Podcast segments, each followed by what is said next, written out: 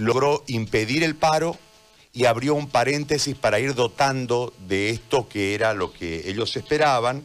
Y me parece que en determinado momento, de acuerdo a lo que dijo Pim Hurtado, se ha venido cumpliendo. ¿no? Está en la línea en este momento, tal como habíamos acordado ayer, eh, Rolly, a quien saludo en esta mañana y agradezco mucho la posibilidad de poder conversar con nosotros. Rolly, ¿cómo estás? Muy buen día, primeramente.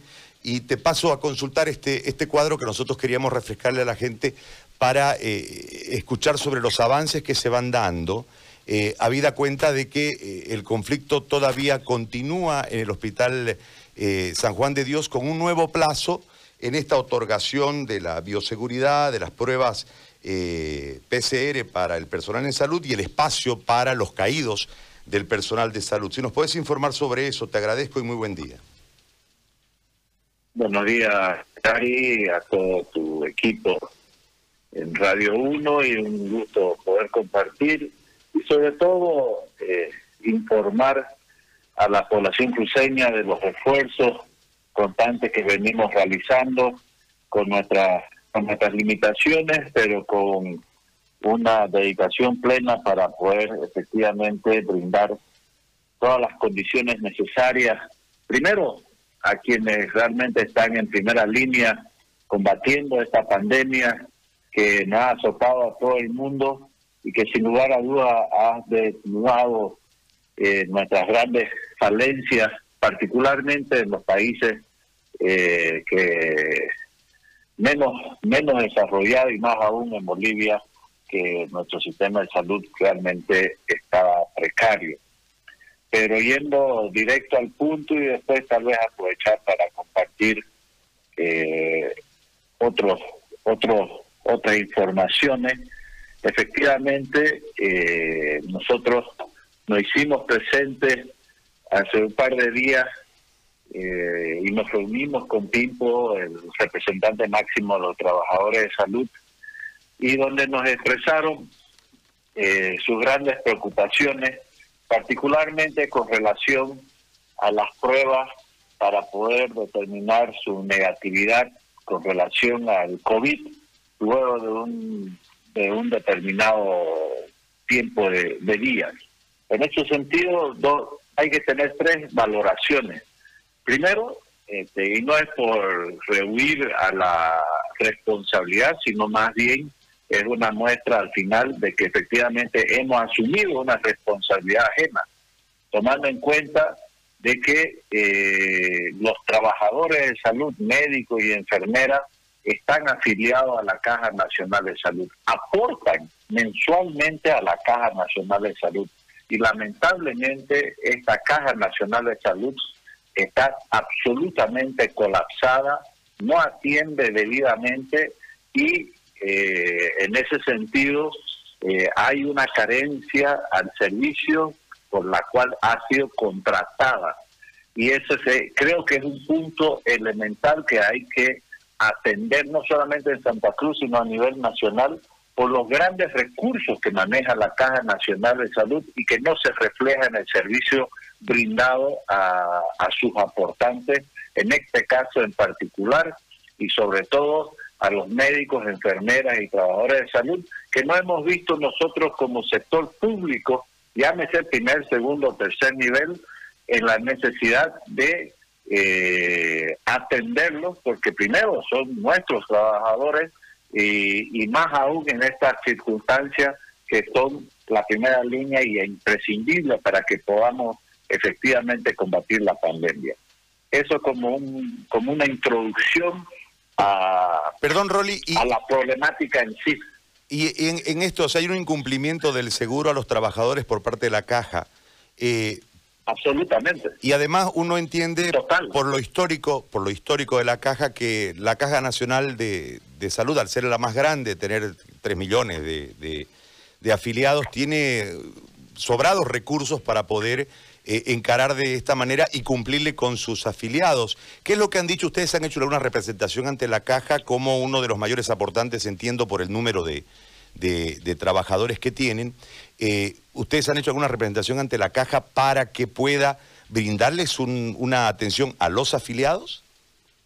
Lo hemos hecho presencialmente, lo hemos hecho formalmente y lo hemos elevado al propio gobierno nacional, porque no tenemos obviamente el dato exacto, pero por lo que uno tiene conocimiento, eh, la Caja Nacional en este momento tiene enormes cantidades de recursos económicos, no les pudiera yo dar una cifra exacta porque sería irresponsable de mi parte, pero de que no tiene liquidez en absoluto, de que tiene recursos abundantes para que debería invertir, además es su único propósito, y que por una falta de gestión nos vemos colapsados los otros sistemas por tener que absorber la incapacidad de la Caja Nacional de Salud. Y ese es eh, el, el origen de toda esta situación. Sin embargo, posiciono nuevamente, no podemos simplemente quedarnos en que eh, es, culpa de la caja y no resolver un problema que por una incapacidad propia de la caja, porque nos debemos a nuestros trabajadores de salud, médicos y enfermeras que trabajan justamente en nuestros eh, centros médicos de tercer nivel, este, hablando ahora de la gobernación. Y en ese sentido, eh, acudimos a, donde estaba instalada la huelga de los trabajadores de salud hace un par de días, con, con resolviendo dos de los puntos esenciales. Primero, ha sido actualizado, yo te lo puedo enviar eh, más un rato eh, a tu a tu WhatsApp la actualización de la norma que no la emite en realidad el CEDE, la emite el Comité Científico de, de la Salud con relación a eh, los parámetros para, cuando ya una persona está liberada del COVID sin la necesidad plena de un de una prueba negativa. Y en ese sentido, bueno, te lo acabo de enviar para que vos puedas eh, lecturarla debidamente y eh, en la actualización y comprendiendo de que los trabajadores de salud, enfermeras y médicos tienen eh, una labor diferenciada en este momento de alta exposición a la población y asimismo es que en el último acápite, eh, te lo puedo lecturar eh, de manera tácita, indica lo siguiente. Personal de primera línea de atención, incluyendo el personal de salud. Se debe realizar la, la prueba PCR al día 14 desde el inicio de los síntomas, en caso leve si es negativa, se suspende el, aislamiento. Si es positiva, continuará en aislamiento por siete días más, eh, retornando a sus actividades una vez que saque eh, la prueba correspondiente. Con eso, efectivamente, respondemos a la ansiedad que tenían con justa razón los trabajadores de salud de que por, por la naturaleza de sus labores, tienen que tener la certeza total de que efectivamente tienen eh, un negativo con relación al COVID antes de retornar a sus fuentes laborales. Eso por un lado, pero como la Caja Nacional no tiene la capacidad para poder llevar adelante estas pruebas, el gobernador nos instruyó de que eh, a todos los trabajadores de salud, médicos y enfermeras, la gobernación, porque aquí aprovecho también para informar, eh, cuando iniciamos esa gesta, en Santa Cruz existía solamente un laboratorio, que vos, vos tenés conocimiento, que se llama CEMETRO, que es administrado por el gobierno nacional. Sin embargo, tomando en cuenta de que Senestrop eh, no solamente eh, abarca las pruebas para Santa Cruz, sino que lleva adelante Beni, Pando y Santa Cruz, se ha visto lamentablemente colapsada también. Y ante esta situación, el gobierno departamental eh, ya ha instalado no solamente uno, sino dos laboratorios propios. Uno en el centro eh, médico Remanso y otro eh, que se acaba de inaugurar el día de ayer en nuestra maternidad, para que de esta manera podamos nosotros eh, aliviar el trabajo de Cenetrop y atender la demanda del propio departamento de Santa Cruz. Simplemente para conocimiento, Remanso asumió las pruebas de todos los municipios de provincia del departamento, menos la región metropolitana y Montero, para que eh, puedan tener una atención directa. Te hago una consulta. en este sentido, Perdón, te hago una consulta en relación a lo del remanso, porque anoche yo hablaba con eh, los médicos y me decían que hay un retraso de 14 días en, en el remanso porque no hay reactivos y tienen una cola de más o menos unos 700, 700 eh, pruebas que no han sido procesadas porque no hay reactivos y esperan procesarlas hasta el lunes. Eh, ¿Qué información tenés en torno a eso? Este, la semana pasada hubo una sobrecarga efectiva en remanso, donde llegamos a tener, en realidad no eran 14 días, para ser así absolutamente sincero, se llegó a tener un atraso de 5 a 6 días calendario por la cantidad abultada de pruebas que nos llegó de provincia y de, y de ciudad, porque eh, Semetro estaba haciendo algunos ajustes internos y nos hizo una demanda sobrecargada. Sin embargo, eh, el, los hemos aumentado, aprovecho la oportunidad, debido a esta situación, hemos aumentado un turno adicional a los trabajos en remanso y ahora se sacan pruebas en la mañana, en la tarde y en la noche. Prácticamente se trabaja 24 horas en remanso, lo que dio para que este fin de semana, el domingo, nosotros ya limpiamos todas las pruebas pendientes en remanso hasta el domingo. Eh, y hoy, este, y de ahí reiniciamos las tareas este pasado lunes. Hay una dificultad ayer, no de reactivos, sino de algunos insumos que en Bolivia hay dificultad de conseguir. Sin embargo, un laboratorio eh, ya amigos, nos ha comprometido entregar estos insumos eh, anoche y hoy reinstalamos. O sea, solo hubo un parate de un solo día para el procesamiento, no para así la toma de pruebas y hay total normalidad en este sentido el remanso.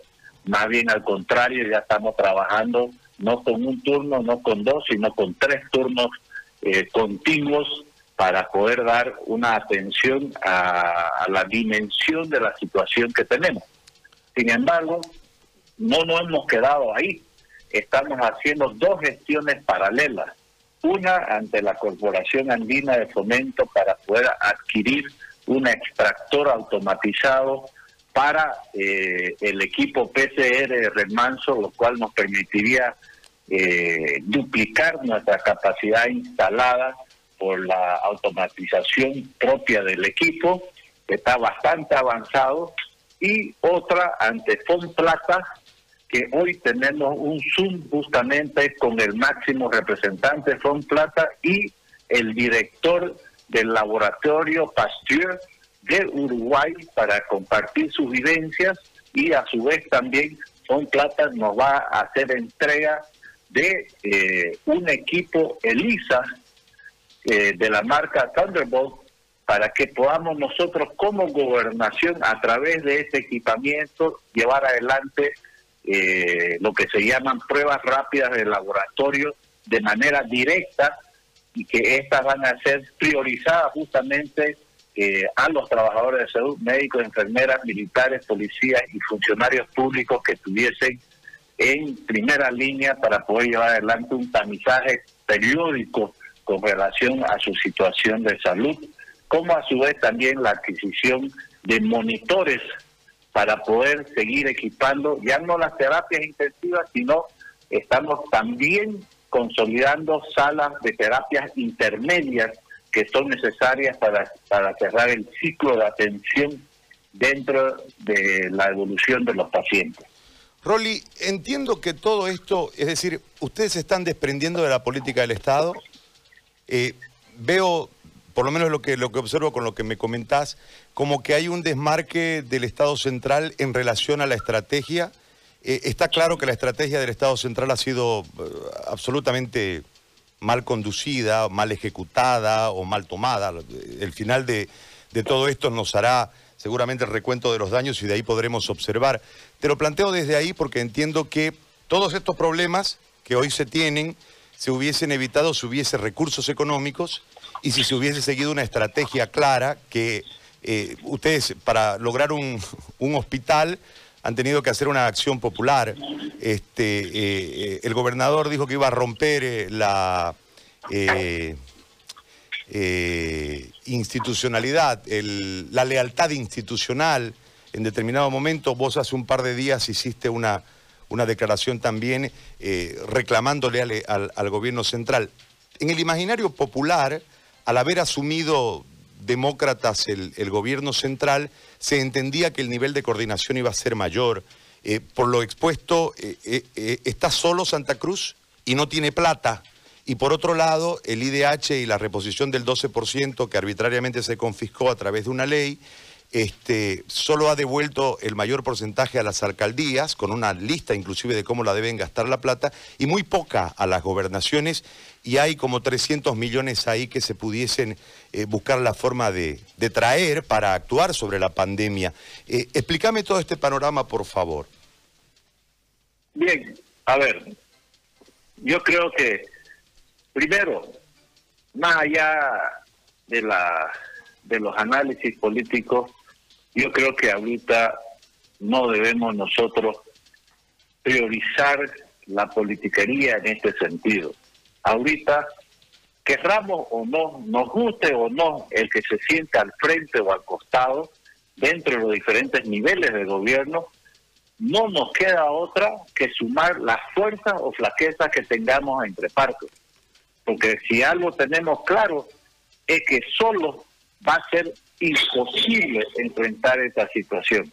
Y en ese sentido también el gobernador, nosotros, tenemos claro y siempre nos hemos manejado, no de ahorita, sino de siempre, que nosotros nos debemos a esta Santa Cruz y respondemos plenamente a nuestras competencias en ese sentido y exigimos cuando así amerita, más allá de cualquier circunstancia, el cumplimiento de ellas para que podamos efectivamente eh, corresponder a nuestra ciudadanía. Y es en ese sentido de que el gobernador dio clara muestra de la, de la necesidad y interioridad de aperturar el Hospital Montero, que fue justamente eh, idea propia de él en su momento cuando lo lanzó y que tomando en cuenta la coyuntura que vivía Montero en ese momento que explosionaba con un COVID descontrolado, y teniendo un hospital prácticamente consolidado a un noventa y pico por ciento de avance eh, constructivo, era pues un absurdo que no se abra y por eso se ha logrado y ahora efectivamente y ya el gobierno nacional ha correspondido eh, con los ítems correspondientes los contratos de salud para que podamos nosotros como gobernación llevar adelante una atención de casos COVID, tanto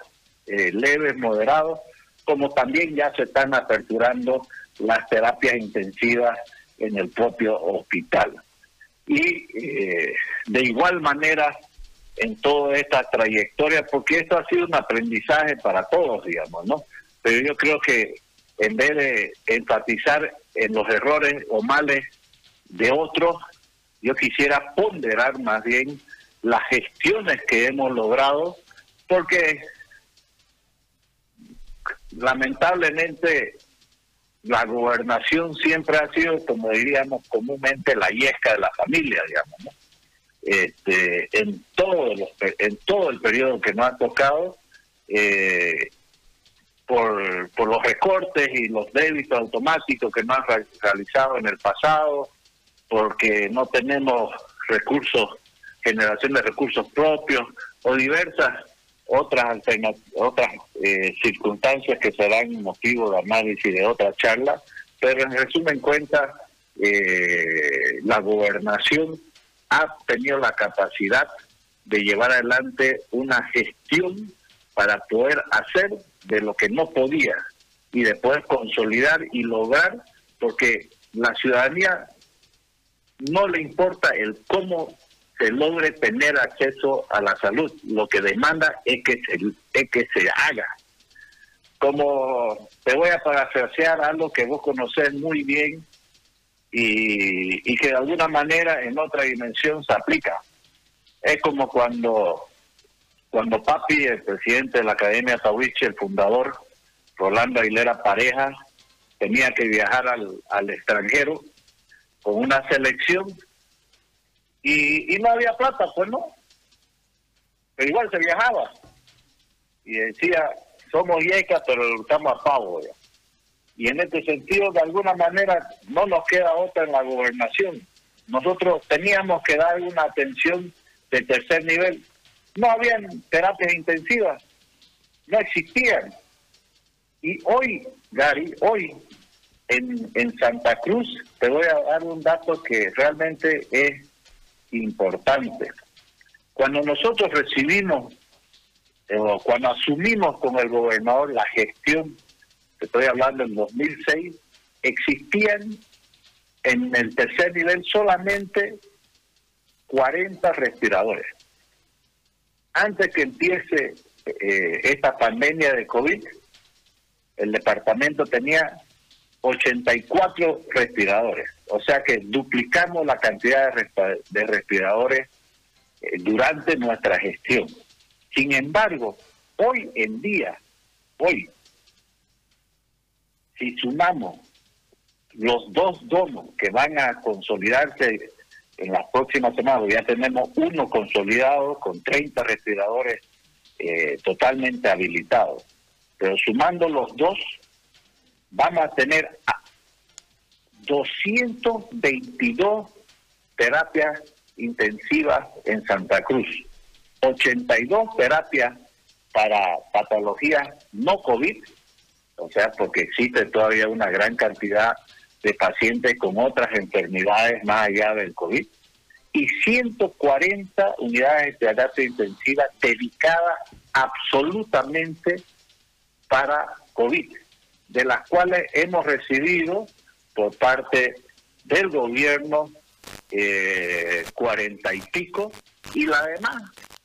El gobierno departamental a través de diferentes gestiones y, y, y, sumando eh, esfuerzos, donaciones, haciendo estripas, escuajos, reparando, recuperando, hemos podido dotar casi 100 respiradores propios ahora al sistema de salud para que podamos nosotros eh, brindar estas atenciones, los cuales no son suficientes, lamentablemente, porque esto es realmente algo abrumador y que tenemos nosotros, y aprovecho, eh, para transmitir a la población. Llegar a tener la UTI no es la salvación absoluta, lastimosamente. Nosotros debemos extremar los esfuerzos para poder evitar primeramente contagiarnos, exigir y a los propios y a uno mismo el uso del barbijo, eh, alcohol en gel, distanciamiento, y luego si es que lastimosamente uno se contagia del COVID, hacerse atender en las primeras instancias para evitar llegar a, una unidad intensiva que es realmente el último paso. Rolly, Entonces, te hago una consulta sobre las terapias porque hay una preocupación que son los recursos humanos. Es decir, nosotros tenemos un déficit histórico de 9.000 ítems más o menos en, Santa Cruz, ¿no? Eh, en el sistema de salud sin el colapso, sin la pandemia. La pandemia nos ha mermado un alto porcentaje de la fuerza en salud pública. Eh, esto, lógicamente, hace ustedes han conseguido, se prestaron de la UDABOL, les dio el gobierno, se las buscaron para armar eh, medianamente eh, el, centro ahí en el hospital japonés y dotar a, otros hospitales también, pero tropezamos con que las UTI no se atienden, no atienden solas, necesitan, según el cálculo que nosotros hemos podido averiguar, cada cuatro camas se necesitan seis personas por turno. Y esto, eh, al tener un número de camas importante de UTI, necesitas un personal eh, para esa capacidad y no hay. Entonces, ¿qué van a hacer con el personal que han pensado para que puedan funcionar? Porque una cosa es tener la cama, o sea, el lugar donde poner la cama, otra es tener la cama con todos los implementos correspondientes y lo otro es la, la, gente. Si te falta uno de cualquiera de estos elementos, no hay UTI. Entonces, en ese marco, este, ¿qué, es lo que, ¿qué es lo que han hecho con el personal? ¿O qué van a hacer o qué piensan hacer con el personal? Ya, es que estamos haciendo y aquí hay una doble, doble dificultad. Primero, este, efectivamente, Santa Cruz, yo creo que Bolivia entera, tiene un déficit histórico de ítems de salud que también es, merece un análisis en sí solo para otra oportunidad, pero es una realidad. Entonces, ante ello, eh, nosotros hemos estado llevando adelante gestiones y hemos logrado de que el gobierno nacional efectivamente dote, no de ítem, pero sí de contratos para poder atender y responder a COVID. Primero hemos consolidado 721 contratos eh, generales para todos los hospitales de tercer nivel y luego eh, ante la coyuntura de las terapias, porque efectivamente la demanda personal es hasta mucho mayor, por son más o menos 30 personas eh, que atienden una sola terapia durante la semana. Eh, llámese médicos, enfermeros, etcétera, es realmente abrumador. Solamente el primer domo de, del hospital japonés demanda, puede ponerlo en, en, números redondos, pero son más o menos 140 personas las que demanda la atención de, las de las 30 de las 30 camas. Y se ha canalizado para que podamos nosotros contratar a través del Ministerio de Salud con el Banco Mundial contratos eh, directos con el Banco Mundial para médicos y enfermeras de terapia. ¿Por qué esto? Porque al ser contratados a través del Banco Mundial, reciben una numeración bastante más importante que lo que el sistema boliviano puede ofrecer. Y esto para poder motivar a los médicos y enfermeras, porque es un sacrificio eh, de exposición directa, continua, los que están en las charlas de terapia y que obviamente eh, necesita una motivación. Como a su vez también eh, la Asamblea Nacional aprobó una ley para permitir la doble percepción cuando los médicos y enfermeras tengan que realizar turnos dobles. ¿Y por qué esto? Ahorita ya no es solamente una situación de que tengamos carencia de contrato. Ahora hay un hay una situación más aguda porque hay también una carencia de, médicos terapistas. Por más que traigamos más terapias y por más que ofrezcamos más contratos, ya no existen médicos para contratar estamos llegando a esas instancias pronto y que obviamente eh, ya es un limitante muy preocupante. Ahora, Rolly, en, en, en, todo esto, y la plata del IDH, esa, esa que, queda allá, que se las confiscaron, que en realidad no fue un, una venta de unos pajaritos preñados esa plata, ¿no? Porque supuestamente iban a volver cinco veces en caso de que encuentren gas y demás cosas, pero eh, devolvieron un pedazo con un manual de cómo gastar, vulnerando el concepto autonómico municipal de forma eh, flagrante. Es decir, esta asamblea, esta asamblea plurinacional es la que emite la ley, la que aprueba la ley, ¿no? El creador de esta confiscación es hoy candidato a la presidencia. Y hay 300, hablamos con un diputado de Tarija en esa época cuando estaban los alcaldes allá, 324 eh, millones que quedaban en el Banco Central producto de esta cuestión. Eh, a mí me llama la atención el trasfondo político, Rolly, en esto, porque yo entiendo que en el trasnochado sueño de Arce Catacora de volver al poder, él se ve gastando esa plata. Y en realidad en este momento la necesidad es latente para poder canalizarla y que ustedes puedan tener recursos para poder avanzar. Porque más allá de todo, si, tuvieran plata, no tuviéramos tanto lío, ¿no? Fuera más fácil con plata. El problema es cuando no hay plata. Y yo no veo, de forma particular, una reacción política firme de parte de las gobernaciones para pedir esos recursos y de esta manera atender a la gente. ¿Se puede pedir esos recursos? ¿Está dentro de la voluntad política del gobierno departamental pedir esa plata?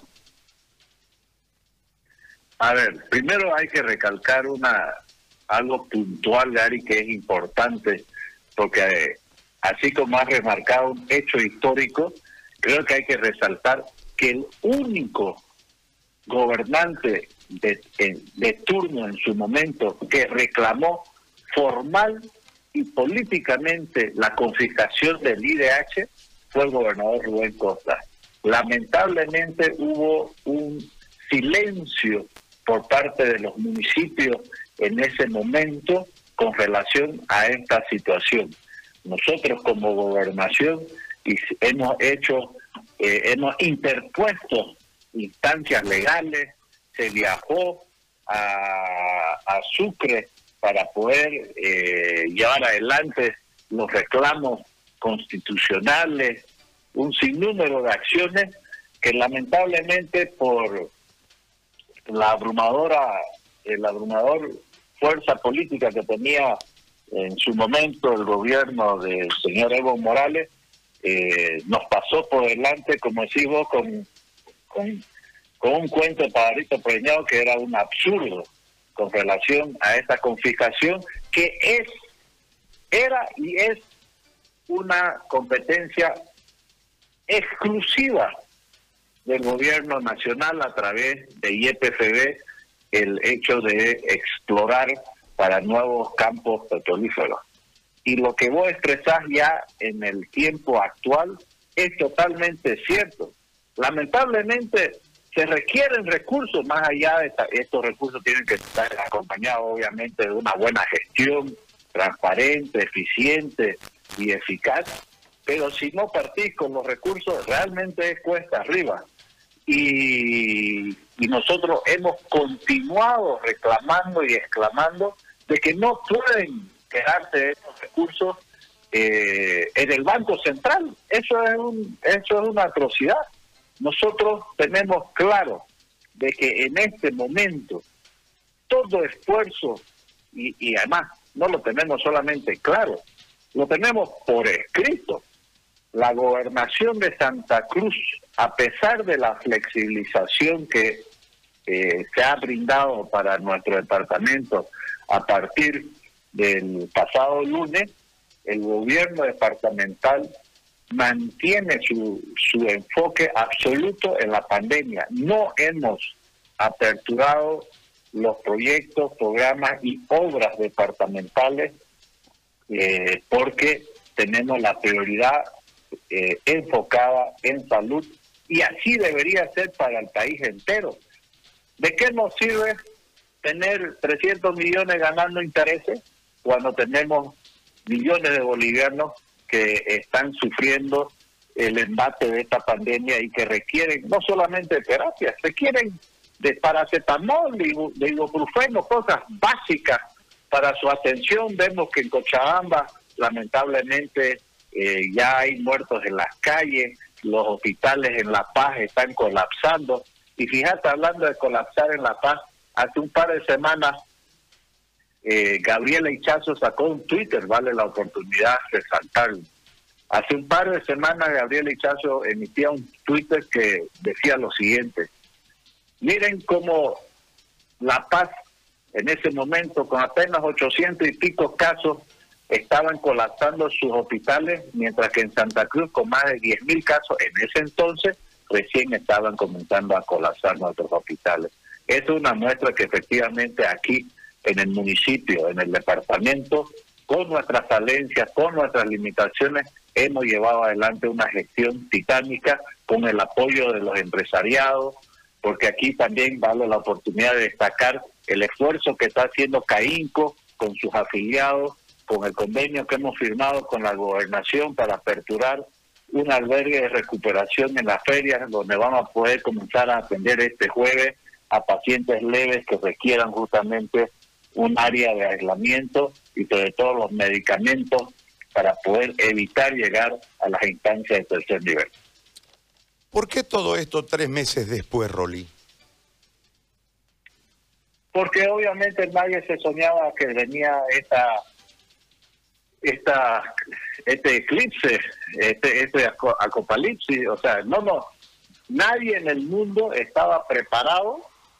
Es más, solamente se veía en películas. Había una película que se llamaba Virus, al colmo este, a una situación de esta semejanza de lo que estamos viviendo. Yo creo que ni vos ni yo nunca hubiéramos imaginado estar en esta situación y toma su tiempo efectivamente eh, articular y, estructurar un sistema que no estaba efectivamente preparado. Y no es solamente aquí en Bolivia, ¿no? ¿Acaso no colapsó Italia? ¿Acaso no colapsó eh, España? ¿Acaso no está colapsando Estados Unidos, que es el país que tiene ahorita la mayor cantidad de casos COVID en el mundo y la mayor cantidad de muertes COVID en el mundo? Y ya cayó Bolsonaro, ¿no? Que se creía invencible y que Brasil lamentablemente lidera lo propio eh, en Sudamérica. Por, hay ejemplos realmente extraordinarios como Uruguay y Paraguay, pero que vemos que lamentablemente también los casos COVID en Paraguay han comenzado a dispararse. No es excusa, pero es una realidad y, y por eso siempre expongo. No, no somos perfectos, hemos tenido nuestras limitaciones, pero, pero eh, hemos enfrentado esta situación con toda la capacidad que, que ostentamos, pero con un gran apoyo por parte, repito, del empresariado, de un trabajo conjunto con el municipio, con el aporte del gobierno nacional en las instancias, bien, mal, como sea, pero nos, han brindado también los contratos de salud, los respiradores al final llegaron y la única manera que podamos combatir esta situación es si es que nos unimos los tres niveles del Estado, si tenemos el apoyo del empresariado y la ciudadanía también eh, acompaña con la disciplina necesaria para poder encarar esta situación. Te hago una consulta en relación a la política nacional, porque en un momento dado este, daba la impresión de que mandaron sheriff del centralismo para ver qué hacían ustedes aquí, digamos, que me pareció grotesco en forma muy particular, ofensivo, desde la, desde la particularidad que nosotros tenemos como región de siempre buscar una descentralización para atendernos de mejor manera. Todo el esfuerzo recae en un amplio porcentaje en la fuerza cruceña, para lo, que, para lo poco que se ha hecho, mucho en relación a lo nada que se había hecho, poco en relación a la magnitud del, del problema. ¿Por qué te lo planteo esto desde esa perspectiva?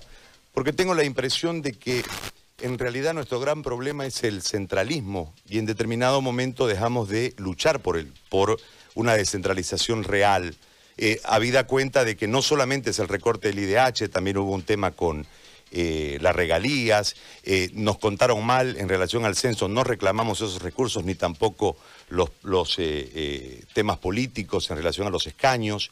A esto hay que sumarle esa artimaña de la recuperación de lo no ejecutado cada diciembre y te desembolsaban sobre el pucho precisamente para que no ejecutes y en base a eso te volvían a confiscar recursos. O sea, el centralismo, como decimos popularmente, nos ha tenido a manazos, ¿no? Y en un momento en el que hablábamos de autonomía y me parece que esa lucha se terminó eh, perdiendo, se constitucionalizó la palabra, pero no se originó el cambio administrativo tan anhelado históricamente y podemos ir, si querés, desde, en la historia desde Ferrocarril o nada hasta la elección de, las, de los alcaldes en el 85 después del oscurantismo municipal. Pero en, toda esta situación... Eh, Hoy es como que la pandemia, si va a tener algo positivo, es mucho lo negativo que ha traído la pandemia, nos ha empobrecido, nos tiene eh, asustados, eh, amigos cercanos enfermos, muertos cercanos, etcétera, etcétera. Pero si algo positivo va a traer es que la administración de este Estado no va más, el centralismo no va más. Eh, en ese sentido, ¿cuál es la posición tuya como, como particular y tuya como secretario? Bueno, yo te puedo dar la mía particular, la mía como secretario y también como parte de una gestión que hemos llevado adelante junto con el gobernador estos últimos 15 años, que no ha variado en absoluto. Primero, eh, partamos de lo histórico, pero no vamos a entrar a, a detalles porque si no, vamos a tener que invitar el almuerzo. y son medio tacañingos. A veces. Entonces, este, pero partamos del principio. El único gobernador o autoridad que estos últimos 15 años peleó por el pacto fiscal que viene a ser justamente de la descentralización de los recursos económicos, no solamente para los departamentos, sino para los municipios, universidades y pueblos indígenas, fue el gobernador Rubén Costa. Eh, ha viajado a La Paz, ha, dado la vuelta al país exponiendo el tema del pacto fiscal, ha ido al Tribunal Constitucional, etcétera, etcétera. Tenemos, yo en lo particular, puedo hablar si querés, tengo 12 juicios por pelear contra el, contra el centralismo. El gobernador tiene más de 30. Y hemos efectivamente combatido permanentemente, pero también no nos olvidemos el monstruo que teníamos por delante con una fuerza absoluta eh, de dos tercios en la Asamblea Nacional y con control del Poder Judicial, etcétera, etcétera. Lo cual no es excusa, porque efectivamente luchamos contra él eh, durante todo este periodo. Algunos podrán decir que luchamos bien, otros podrán decir que no luchamos lo suficiente. Pero lo que te puedo sí yo asegurar es que efectivamente sí luchamos. Y que tenemos que seguir luchando, porque como has expresado, el centralismo no es solamente eh, por parte de nuestro anterior gobierno, del actual gobierno, sino de todos los gobiernos que hemos tenido en la historia de este de este país hasta este momento y que efectivamente nosotros tenemos que lograr que eh, que eso cambie. Porque a ver cuántos años tiene Bolivia de fundación y hasta este momento no ha funcionado el centralismo. Entonces es absurdo continuar con algo que sabemos que no da resultados, por lo cual debemos nosotros cambiar y debemos nosotros acercar al ciudadano la administración pública y eso es a través de sus gobiernos departamentales y municipales para que podamos, que son los que están efectivamente eh, más cerca a las necesidades propias y, lo, y la población puede efectivamente fiscalizarlo y demandarle.